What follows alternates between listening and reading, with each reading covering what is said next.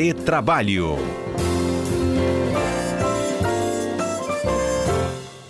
No quadro Retrabalho desta quinta-feira, vamos falar um pouquinho sobre a inteligência artificial. Será que de fato ela pode mudar o ambiente corporativo? Pode tomar também trabalho dos humanos?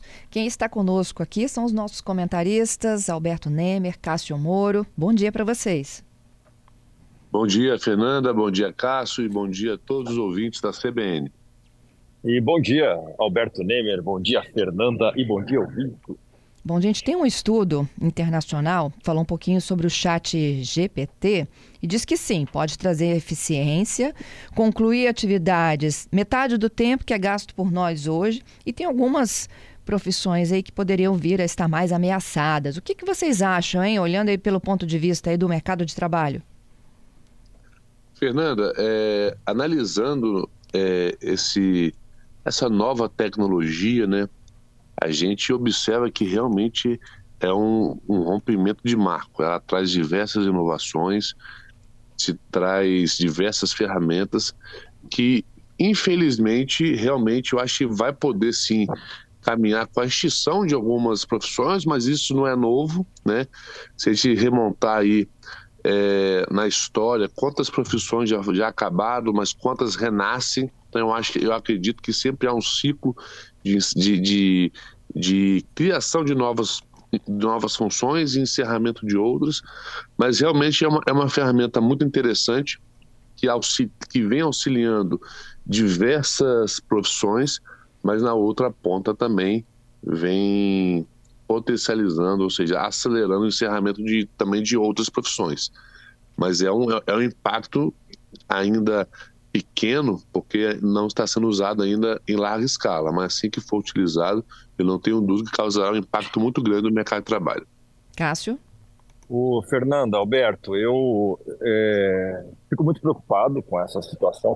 Inclusive, acho que há umas duas semanas escrevi um artigo no chat, na Gazeta sobre o chat GPT, e curiosamente, eu lancei as premissas do meu artigo e pedi para ele, ele ele encerrar o artigo. E ele escreveu todo, toda a parte final do artigo Mentira, meu. Mentira, jura? E, e, escreveu muito bem. Você, você consegue consultar lá, acho que é a minha coluna de 4 de abril. Estou pedindo é, aqui para a equipe agora levantar.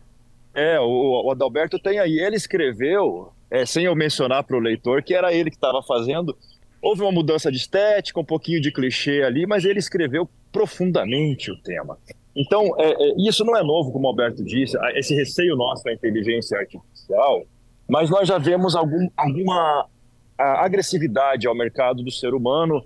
É, alguns grandes pensadores esses dias até já é, se manifestaram, fizeram uma carta, o Wozniak, enfim, várias pessoas, inclusive com receios da própria perda da linguagem humana. Então, isso deve criar uma nova forma de organização social. Pois é. E assim, uhum. é, são profissões que estão ligadas diretamente à tecnologia, ou a gente pode imaginar que o computador, o robô, enfim, ele vai ser capaz de concluir coisas que precisam de sensibilidade. Porque tem profissões que você tem que ter a mão humana ali, não, gente?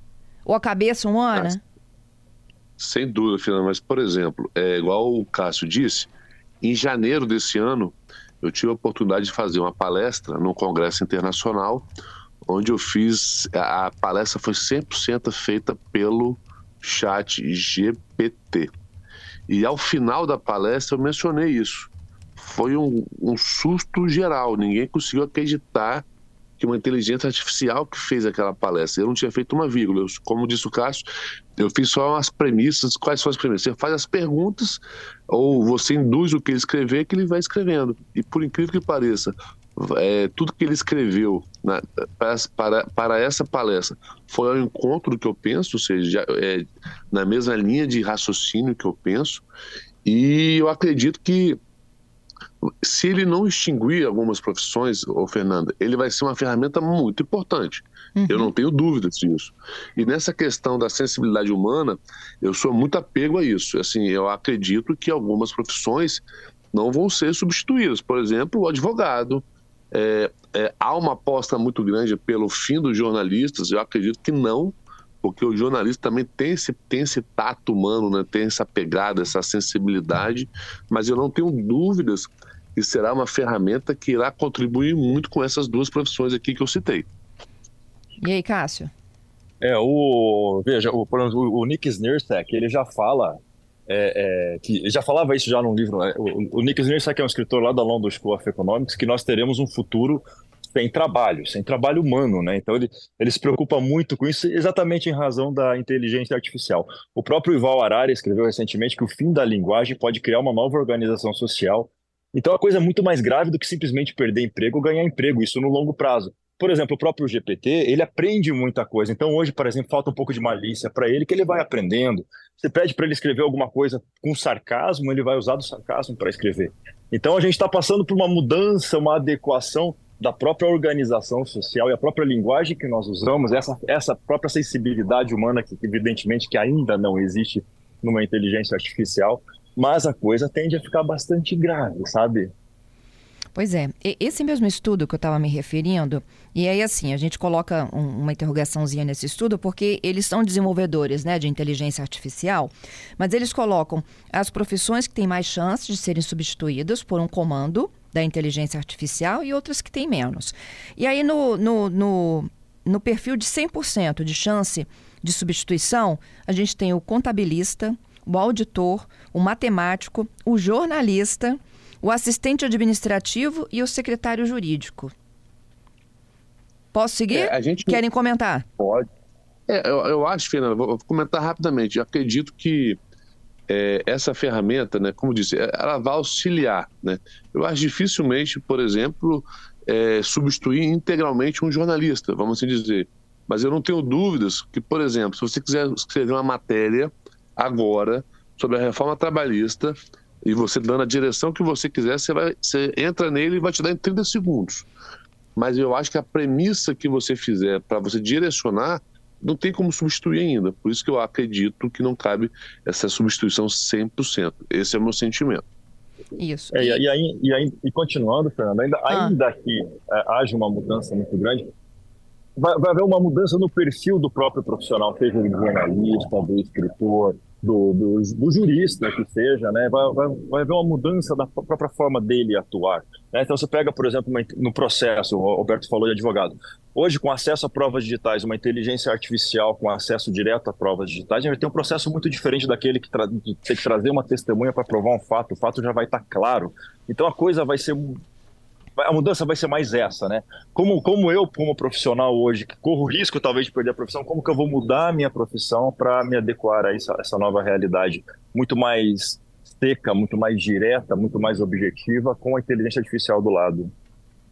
Oh, entre os de 90% a 100%, aí a gente não tem a totalidade, né? Tem o engenheiro de blockchain, o secretário de correspondência, o taquígrafo, o legendador e o revisor. E com menos de 90% de chance de serem substituídos pela inteligência artificial, o pesquisador de mercado, o intérprete, o tradutor, o especialista em relações públicas e o escritor, viu, Cássio? Então, o, o escritor, Fernanda, a depender, esse eu acho que vai ser mais, mais fácil a sua substituição. Porque você vai lá, vai, não sei se você já teve a oportunidade de usar esse aplicativo, né?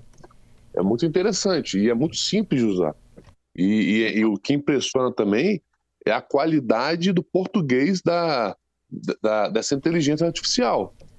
E, e, outra coisa que é interessante mencionar aqui é que ele dificilmente você sabe que veio da inteligência artificial, porque é, você não consegue pegar o plágio. Se, se você fizer uma pergunta para ele, a mesma pergunta dez vezes, você vai ter uma resposta dez vezes diferente, mas com o mesmo resultado. Mas você não consegue saber que foi a inteligência artificial que escreveu. E olha que só, só estamos no início dela, hein?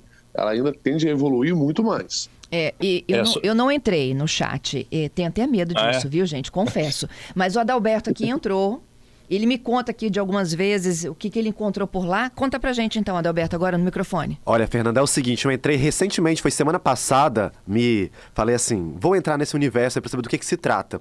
E aí eu fiz uma pesquisa muito interessante sobre assuntos relacionados a empreendedorismo. E aí eu achei muito curioso, Cássio e Nemer, porque enquanto eu conversava com o chat GPT, né, sobre o assunto empreendedorismo, colocava lá algumas pautas, alguns assuntos que eu queria trabalhar, ele, Fernanda, apontava variados assuntos e de uma forma muito Mas com rápida. conexão? Com conexão. E o mais interessante, ele estabeleceu datas, por exemplo, relacionadas a empreendedorismo, como por exemplo, Dia do Empreendedor, Dia do Empreendedorismo Feminino, e ele foi tabelando tudo isso com base em datas e temas. Aí eu fiquei pensando, Fernanda, caramba, esse sistema é inteligente, que ele organizou o que eu tava pensando e ainda fez uma seleção dos temas que, para mim, naquele momento, eram os temas mais interessantes. Viu, gente? Dá medo. Não.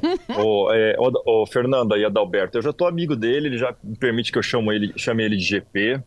E, e a questão é, ela é, muito, ela é muito séria mesmo. Quanto a escritor, por exemplo, eu acho que a, a escrita normal, objetiva, a gente consegue é, é, ter uma, um grande avanço com ele. Por exemplo, a escrita dele vai ser muito perfeita. Agora, você pega um grande escritor, eu estou relendo agora um livro do, do Alexandre Dumas, não tem como o ChatGPT chegar perto da sensibilidade, do sarcasmo sutil que um grande escritor escreve. Não, não consigo acreditar nisso.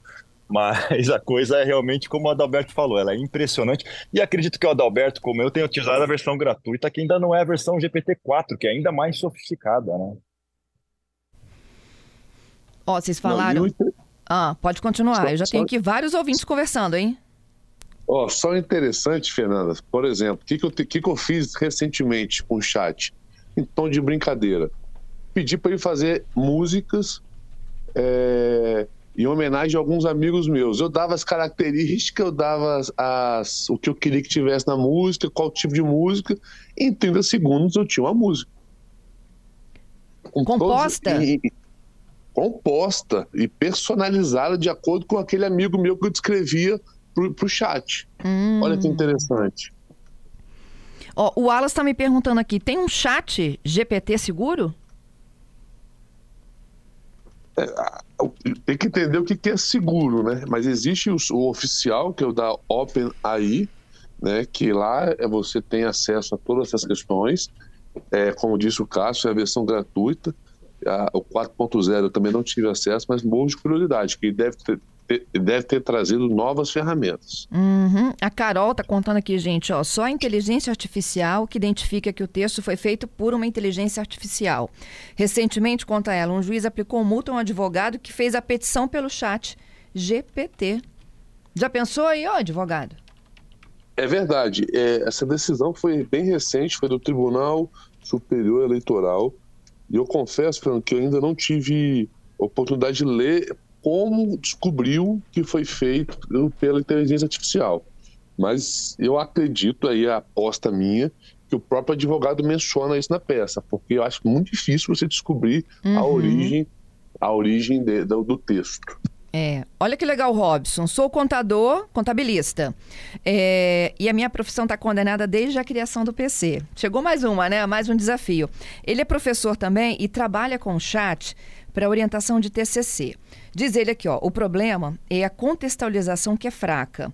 E se as afirmações que remetem a plágio, mas buscar as fontes é fácil. Oriento a tratar o texto como um roteiro e não como um trabalho final. É isso? É melhor tê-lo como amigo do que inimigo. Sem certeza, dúvida, é uma ótima dica.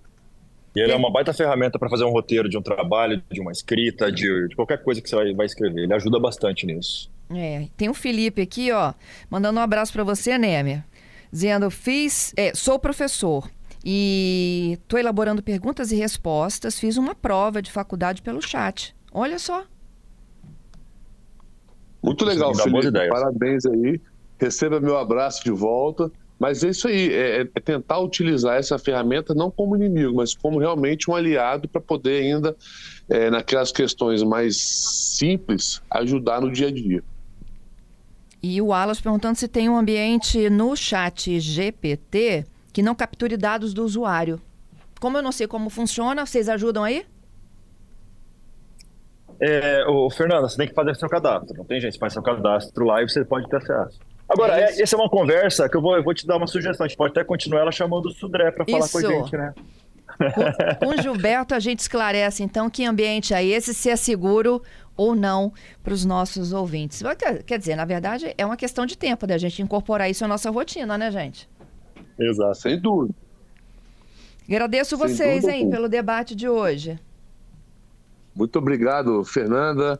Um beijo especial para você, um abraço para o amigo Cássio Moro, um abraço e beijo para os ouvintes e um abraço aí para nossa inteligência artificial também, que possivelmente está nos acompanhando. É, e já, já me falaram para tratar bem a inteligência artificial, porque o dia que ela dominar o mundo, ela vai lembrar quem tratou bem e quem tratou mal. Então, um abraço, GP, um abraço, Alberto, um beijo, Fernando e todos os ouvintes.